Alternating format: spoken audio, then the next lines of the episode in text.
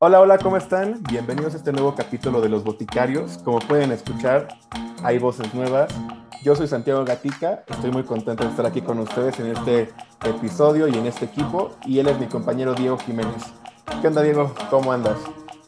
Hola a todas y a todos. Pues estoy muy entusiasmado por este nuevo episodio, por estar este, introduciéndome en este mundo del podcast con los boticarios. Y pues les voy a introducir a ustedes a nuestro nuevo episodio en el cual vamos a hablar un poco sobre el episodio pasado que tuvimos.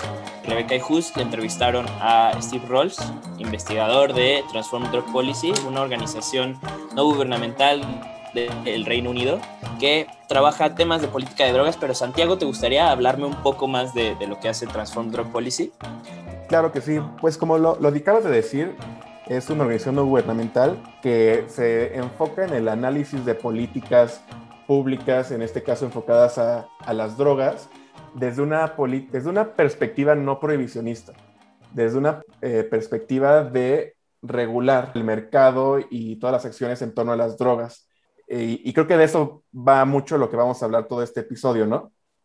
Sí, claro, como dices, este episodio va de la regulación en términos generales. Después vamos a hablar un poco de lo que nos dijo Steve Rolls en cuanto a la regulación de la hoja de coca y sus derivados.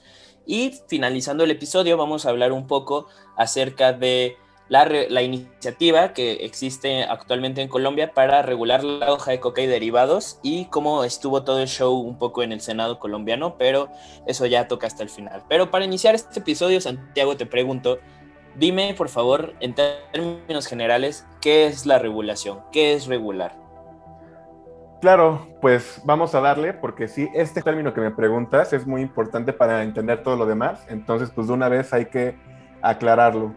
Mira, la, regulación son las actividades que tiene el Estado para intervenir en un mercado en sus distintas fases, ya sea producción, distribución, disponibilidad, dependiendo de qué tipo de mercado se trate claramente, por medio de diferentes actividades, ¿no? Licencias, impuestos, permisos, etcétera, que son todas estas herramientas que tiene el Estado para regular de forma comprensiva una actividad.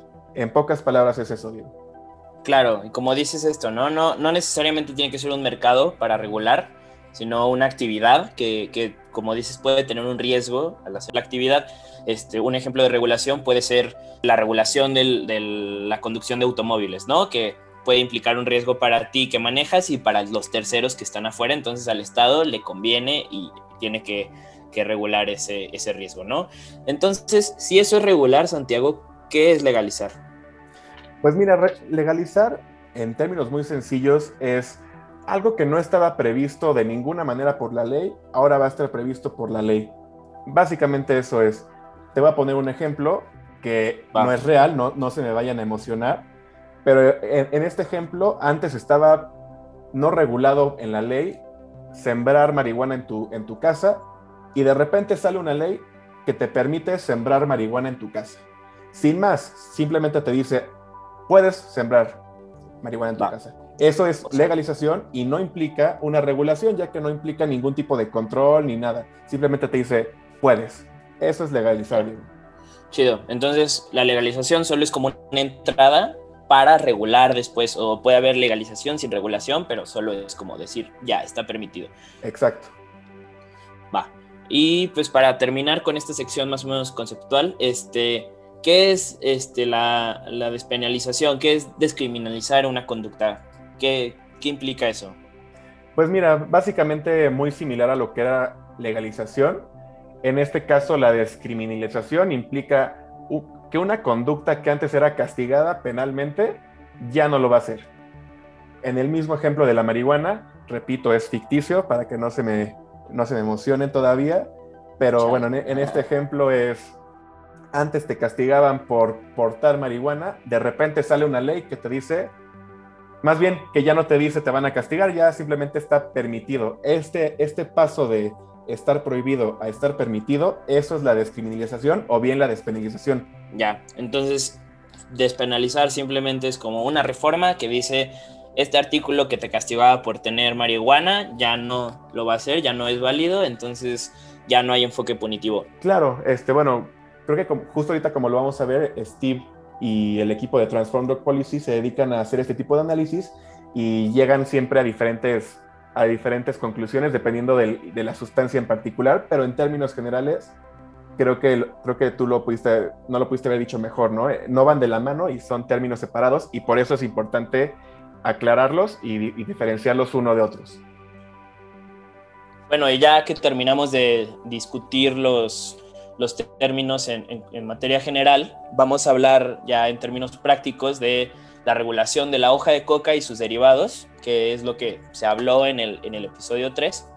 Y antes de empezar con esto, es importante recordar algo que nos dijo Steve y es que la regulación tiene que ir directamente proporcional con el riesgo que se está tratando de regular. Entonces, pues para iniciar con esto hablamos de la regulación de la hoja de coca como tal, la hoja que se usa como té y como fertilizante y como material de, como materia prima. Sí, exactamente, lo, todo lo que pueda derivar de, de la hoja de coca, como dijiste, té, también hemos escuchado de fertilizantes y sobre esto, como dices, con teniendo en mente que es directamente proporcional al daño, lo que nos dice Steve y Transform Drug Policy es que realmente no requiere de mucha regulación, es más, lo mínimo, casi casi como lo que se necesita para regular el café en polvo, el chocolate en polvo, cualquier cosa de ese tipo, ¿no, Diego? Sí, claro, lo que está regulando al regular la hoja de coca como tal, hoja de coca, está regulando un nuevo té en el mercado. Entonces no necesitas poner restricciones de edad, o de más allá que la calidad del producto, de dónde te llega el producto y qué contenido calórico, energético tiene tu producto. Entonces, como tal, no necesitas una regulación tan grande, tan fuerte, porque el riesgo es bajo. Pasando ya a un tema un poco más, no delicado, sino más bien como tabú. Digo, este tema le asusta mucho a, a mis tías y a mis tíos conservadores cuando lo pongo en la mesa pero hablar de la regulación de la cocaína es necesario y se habla en el episodio a partir de un enfoque de un, una entrada regulada a un mercado que... ¿Qué lineamientos tiene la, la regulación de la cocaína, Santiago? Sí, pues ya entrando a este terreno de la cocaína en polvo, lo que nos dice Transform Drug Policy es que sí hay ciertos lineamientos que resultarían necesarios o ideales tomar en cuenta al momento de que un país quisiera entrarle a, este tipo de regulación, al ser una sustancia que pudiera generar algún mayor riesgo a la salud y demás, pues sí hay que, hay que tener en cuenta estos lineamientos para, para regularla. Pero antes de eso, ¿te parece que hablemos de los inyectables que, que también los tocó Steve y que también son otros derivados de esta hoja de coca?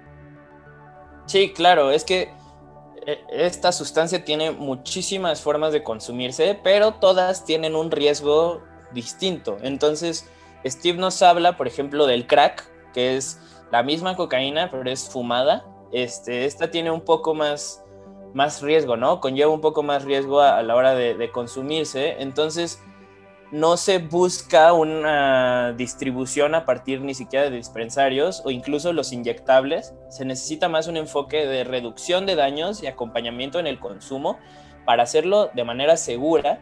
Sin embargo, no vas a tener una forma para que las personas puedan comprarlo y irse a su casa, ¿no? O, simplemente consumirlo de manera este, recreativa y libre.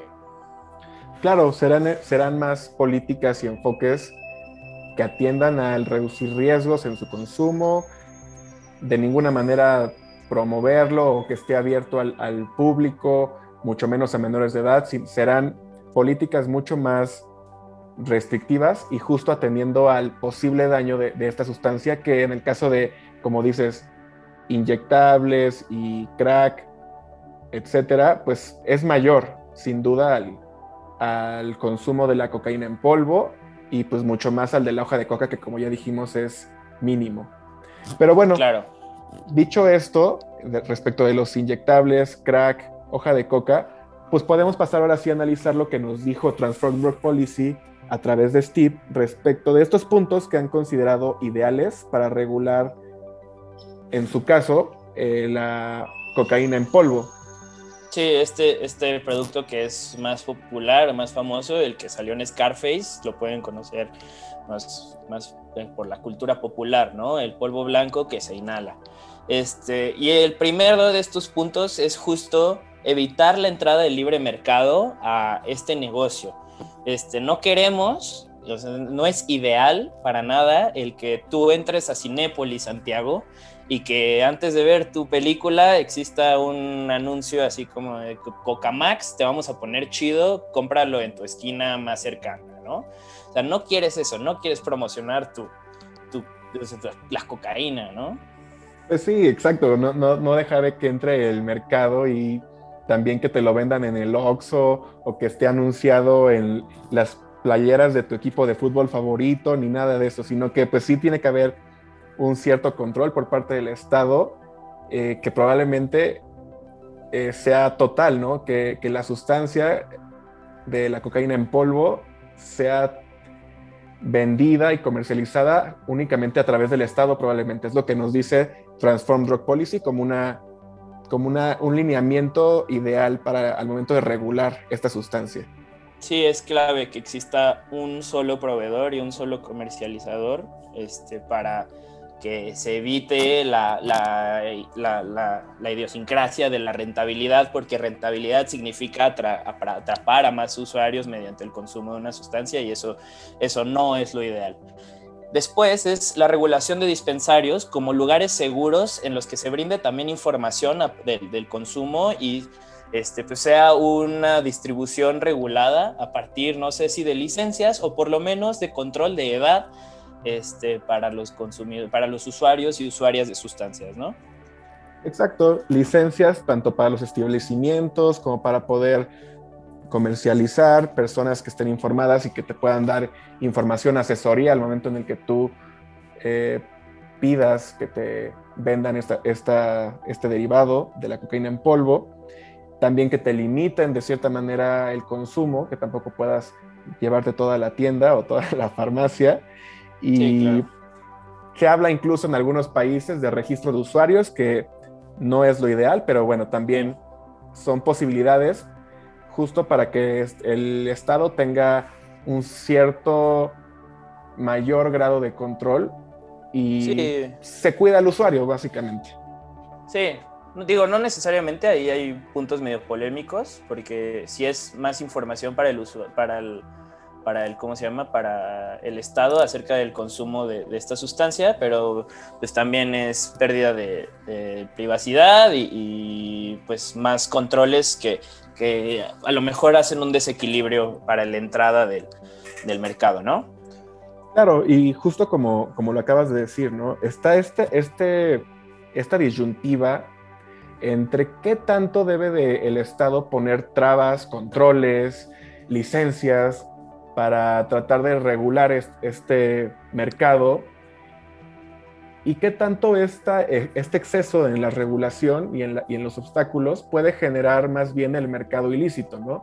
Es decir, que sea tan complicado pasar en esta transición del mercado ilícito al mercado lícito y regulado que los actuales productores realmente prefieran mantenerse en el mercado ilícito. Sí, claro, yo veo esto justo con un ejemplo, como para no enredarme tanto, es como si yo fuera a ir a un Oxxo, a una tienda en, yo estoy en un punto A, en una esquina, y el Oxxo está justo enfrente de mí, pero para llegar al Oxxo tengo que atravesar una avenida de alta velocidad en la que yo me puedo morir atravesándola, ¿no? Y, y la regulación puede verse así, hay un puente peatonal a siete cuadras de donde yo estoy parado para llegar a justo el punto que estoy viendo yo con mis ojos enfrente de mí, ¿no? Entonces, si la regulación está más lejos y yo tengo que hacer más esfuerzo para poder llegar al punto B, solo poca gente va a hacer eso, ¿no? Pocos locos cruzan los puentes peatonales porque implica más esfuerzo. Una regulación verdaderamente equilibrada y buena sería hacer una cebra peatonal en ese punto estratégico para que la persona que quiere llegar al punto B llegue de la forma más segura, más rápida y más eficiente. Y ya lo último, eh, hablando de los lineamientos, es la justicia social, ¿no, Santiago? Sí, exacto. La justicia social es otro de los grandes retos que tiene un país al intentar regular esta sustancia, que es no excluir a estas personas que han estado involucradas de cierta manera en los procesos de producción, comercialización, distribución, etcétera, de, de cocaína, que llevan años en este mercado, pero de una manera discriminada, marginada, ¿no? Invisibilizada incluso. Entonces, pues los países tienen que tener en cuenta esto para que, para incluir, para visibilizar a estas personas y que también estas personas puedan dar este paso a, esta transición al mercado regulado y no dejarlas fuera. Claro, es que es entender la regulación como la salida de esta narrativa prohibicionista que dice todas las personas que están inmiscuidas en la producción de cocaína son unos criminales y son capos que ganan muchísimo dinero. No, la lógica prohibicionista también oprime a las personas que cultivan la materia prima de la coca. ¿Por qué? Porque estas personas no ganan millones mediante la agricultura, al revés, los tienen sin regulación alguna sobre los precios que les pagan por sus productos. Sí, porque cuando te hablan de coca o incluso en las series de televisión, hijo, tú te imaginas a Pablo Escobar, a los grandes capos, y no, no, tomas en cuenta a estas personas que están y que incluso están en este mercado en ocasiones amenazadas, en, en ocasiones por necesidad y no por gusto, y por otro tipo de situaciones, y que no se están realmente enriqueciendo de este, de este mercado. Y sobre este mismo tema de la regulación de la, de la cocaína, actualmente en Colombia está precisamente ese debate, dado una iniciativa que está actualmente en el Congreso, sobre la regulación de la hoja de coca y sus derivados. Sobre esto hemos estado en contacto el equipo de los boticarios con Paula Aguirre Ospina, quien es coordinadora de la oficina de Elementa en Colombia. Eh, Diego, ¿nos puedes platicar un poco más sobre qué hace Elementa?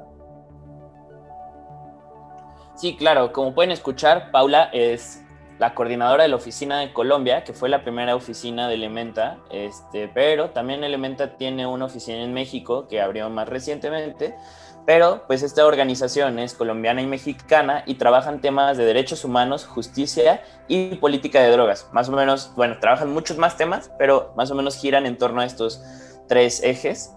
Este, yo tuve el privilegio de, ser pasante en esa organización hace un año, este, terminé este año apenas, pero pues sí, este, Elementa es esta organización que trabaja estos temas. Y pues conforme a la iniciativa que nos, que nos comentas, este, Paula nos platica que esta iniciativa busca regular desde la hoja de coca hasta derivados como la cocaína, es más o menos como lo que estábamos hablando eh, un poquito antes, este, y esto es súper positivo porque contempla todo la ruta de, esta materia prima hasta convertirse en la sustancia ya psicoactiva. Y esto me parece súper valioso porque Colombia es el país que está mandando este mensaje al mundo, ¿no? Que está dando este primer paso en hacer esta iniciativa una realidad. Y aparte es Colombia el país que tiene una cultura totalmente detrás de la hoja de coca en culturas indígenas que aprecian muchísimo esta, esta hoja y aparte la cultura de los cocaleros que, que pues es, es toda una economía y es todo un grupo social súper fuerte. Sí, y además este, toma en cuenta muchos de los puntos que también hablábamos hace rato de Transform Rock Policy y realmente es una iniciativa muy, muy completa. También ya pasó el primer debate, creo es muy importante, muy importante mencionarlo, ya pasó este primer debate en el Senado de Colombia, en el que hubo una discusión bastante, bastante rica en cuanto a contenido.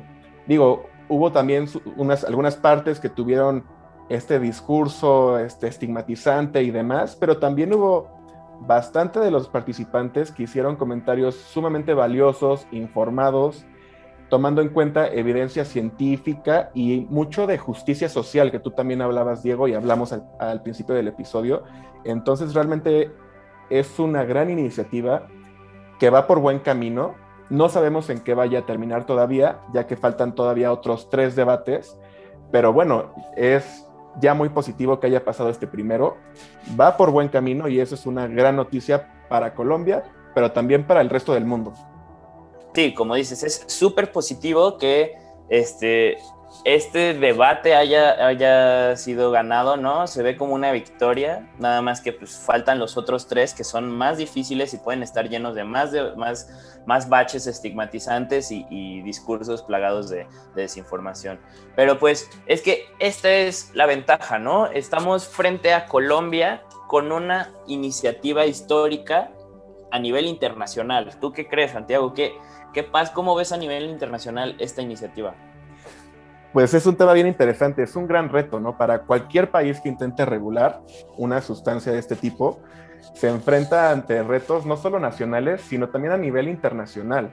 Ah, no hay que, hay que tener muy en cuenta que estamos hablando de países productores como Colombia, como México, cuando los países que generalmente marcan la pauta de política de drogas a nivel internacional son los países consumidores como Estados Unidos, como Rusia, como Gran Bretaña, Reino Unido, todos esos.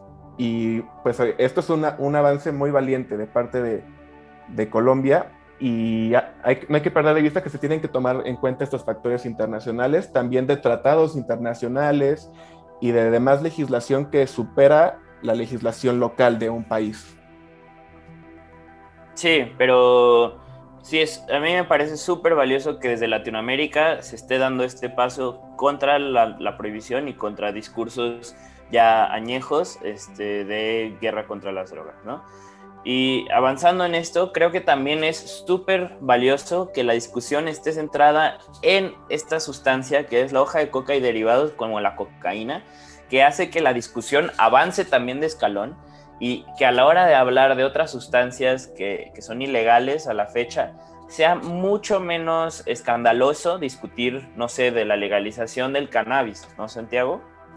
Sí, claro, o sea, pone la vara más alta para, eleva el nivel de discusión, pone la vara más alta para otras sustancias quizás todavía menos lesivas a la salud y pone el diálogo a un nivel muy, muy cercano a todos y a todas, ¿no? Es decir, eh, se está discutiendo de algo que puede ser una realidad pronto.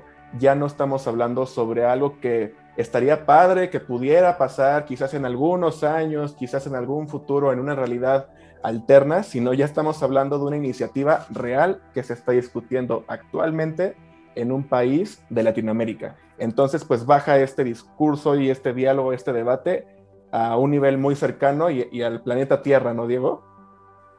Claro, sí, no, yo ya, o sea, después de esto que pasó, ya se puede discutir, no sé, en la, en la mesa, comiendo con, tu, con tus papás o, o con tus tíos, o sea, ya es, es pasar a otro nivel de discusión y pues sí, este, ¿algo más que agregar, Santiago?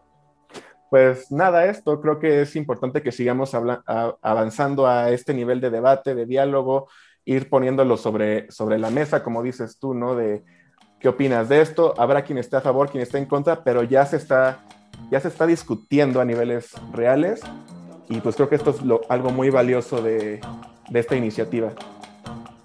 Y pues bueno, yo creo que sin más, este capítulo ya llegó a su fin. Eh, muchísimas gracias por escucharnos. Espero que les haya gustado, que les haya agradado nuestra, nuestra voz, no, no haberlos aburrido.